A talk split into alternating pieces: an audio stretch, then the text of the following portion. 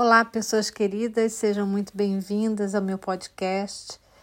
Eu sou a Guaraciara Roma, sou psicóloga de formação e sou uma buscadora, né? Eu adoro metafísica, adoro o campo das energias e dar suporte para as pessoas emocionalmente. E eu adoro descobrir coisa, coisa nova. Eu adoro estudar. Tudo que, que o povo está falando, começando a falar, isso me desperta muito. E, e hoje eu gostaria de conversar com vocês sobre um tema que eu acho muito interessante, que é a questão da consciência, né? O que é consciência? Eu costumo praticar experiências metafísicas sempre buscando ampliar a minha consciência, né? E das pessoas também que escolhem, de alguma forma, ampliar a consciência delas comigo.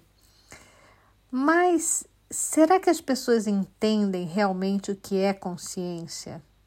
O que, que se sabe sobre isso? Né? É, e hoje eu gostaria de conversar um pouquinho com vocês para a gente tentar entender o que é consciência.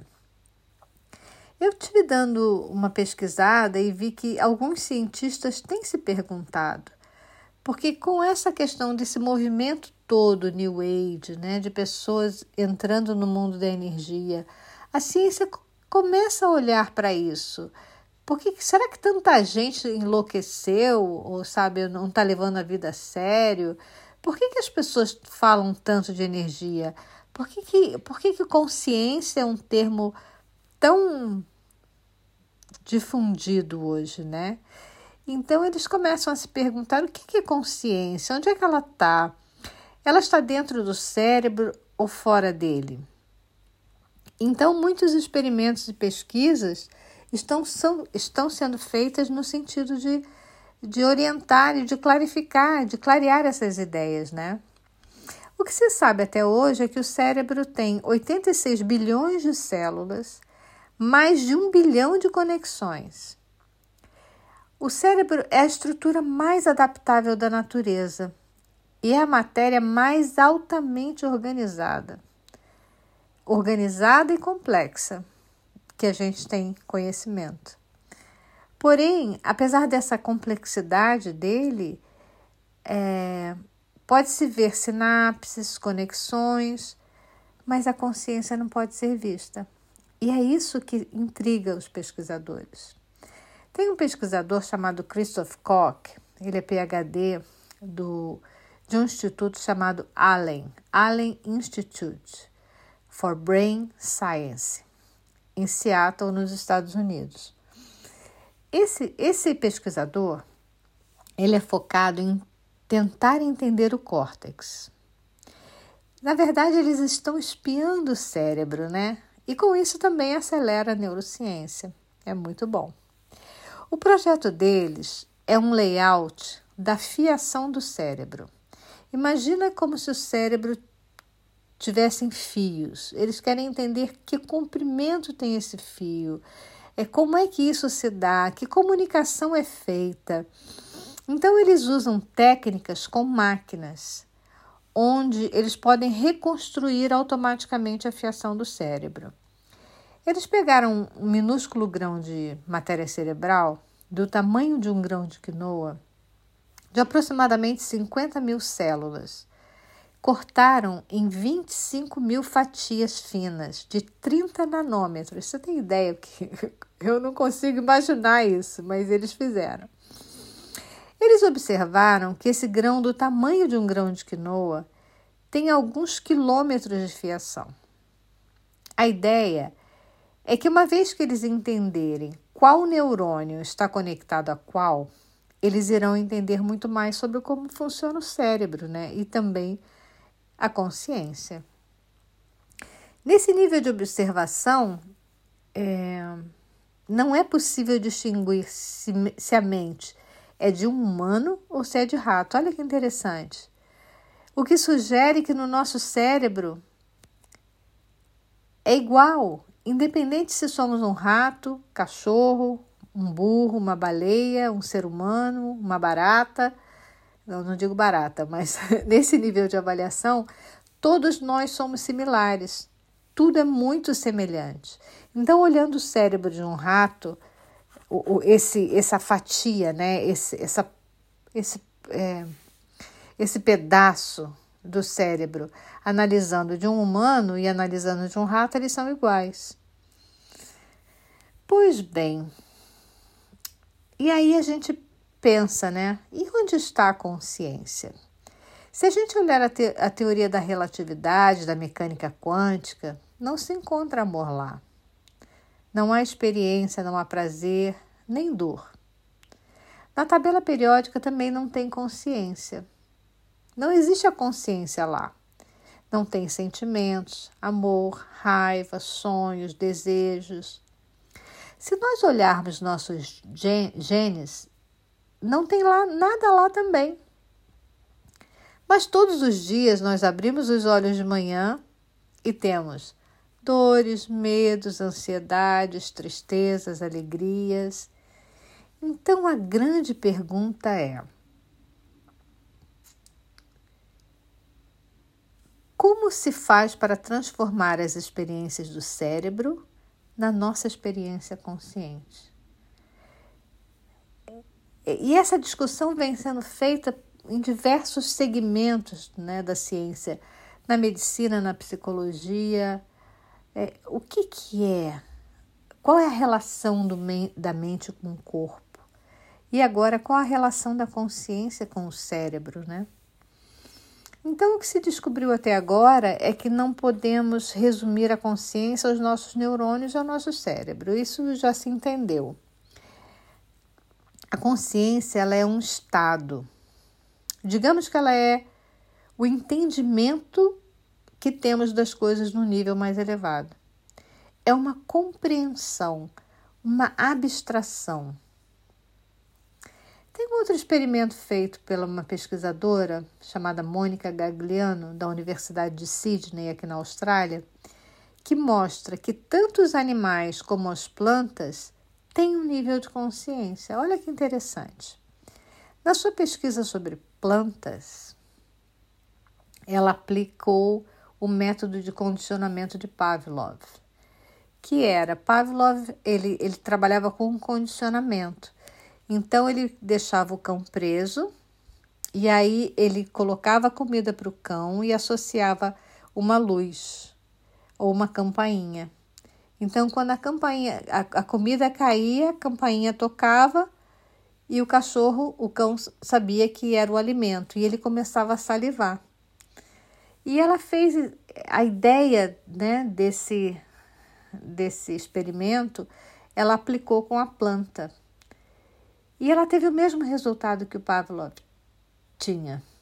As plantas reagiram. E ela descobriu então, e ela diz que, é, que as plantas têm a sua própria voz. Anteriormente, ela trabalhava com alguns peixes. Os peixes que ficam nos corais aqui da Austrália é um tipo de peixe que imita outros animais, eles se camuflam, mudam de cores. E durante um tempo, ela ia diariamente no mar. Aproximadamente um ano ela fazia isso. Ela ia lá, fazia contato com os peixes, colocava a mão, eles passavam na mão delas, ela chegava a segurar os peixes na mão e eles tinham total confiança nela. E toda vez que ela aparecia, eles chegavam. Toda vez que ela entrava lá, eles, eles chegavam. Um dia ela mergulhou com um pensamento assim: esse dia vai ser o último dia da pesquisa, eu já tenho todos os dados que eu preciso eu não preciso mais mergulhar e estar com eles. O que eu preciso é pegá-los e levá-los levá para o meu laboratório. E aí, gente, pensa só. Ela chegou lá e não apareceu nenhum. E ela ficou, ficou esperando e eles não apareceram. Daí ela começou a perceber que existem coisas que a gente ainda não entende, né?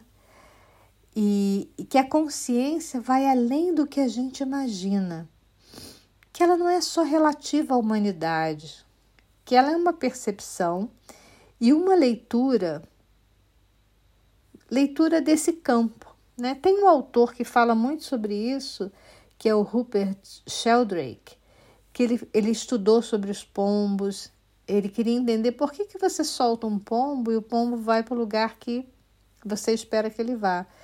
Você manda ele ir, ele vai e ele volta. Né? E, e, ele denominou isso porque, é como se, assim, existe um campo morfogenético e que esse pombo trabalha dentro desse campo. Então, com essas pesquisas feitas, né, pela doutora Mônica e por outros cientistas, a gente começa a pensar que realmente é uma grande possibilidade que existe esse campo morfogenético, né? E que, que os animais ou as plantas, eles conseguem abstrair, eles conseguem perceber, eles conseguem entrar em contato com o humano e com outras realidades, né? E há, gente, quem nega a consciência, aos que ne a, a, aqueles que negam a consciência, os sentimentos dos animais. E você? Qual é o seu nível de consciência em relação a isso? Você acredita que eles tenham consciência ou vocês acham ou você acha que, ele, que eles são apenas seres que estão aí à nossa disposição para a gente se alimentar deles, né? Pois bem, eu vou te dar agora quatro sugestões para que você possa expandir a sua consciência. A primeira coisa que você pode fazer é que, diante de qualquer situação que você esteja vivendo, pare e reflita. O que isso está me mostrando? Eu estou levando em consideração vários aspectos ou eu estou olhando apenas por uma via? O que está oculto que eu não estou vendo? Quando você faz isso, você começa a ampliar a sua visão. Você começa a ampliar o seu, o seu campo de visão e de possibilidades de entendimento.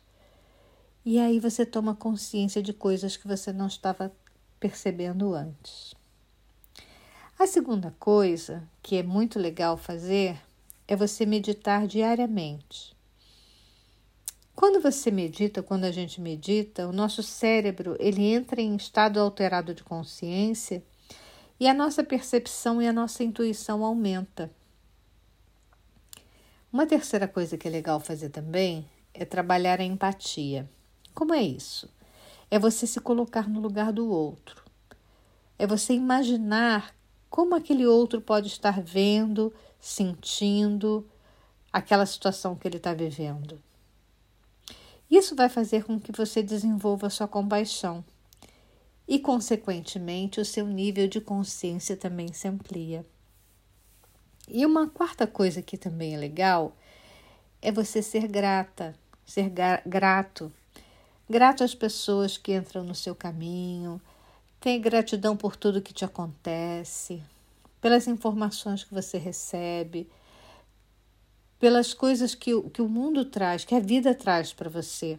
Sejam boas ou sejam ruins, todas elas têm um propósito. E se você introduzir esses hábitos na sua vida, você vai ver o, o quanto você vai mudar a sua relação com o mundo e com as pessoas o quanto você pode se sentir mais integrado, mais ajustado, mais inserido dentro de um contexto e com sua consciência mais expandida. Então, é isso que eu gostaria de compartilhar com vocês hoje. Espero que você tenha curtido, tenha gostado. É, você pode me seguir nas redes sociais se você, me, se você quiser é, procurando Guaraciara Roma, você vai me encontrar no Facebook, no Instagram e vai no, no, no YouTube também. E vai ser um prazer ter você junto de mim. Um beijo grande e nos falamos numa próxima oportunidade.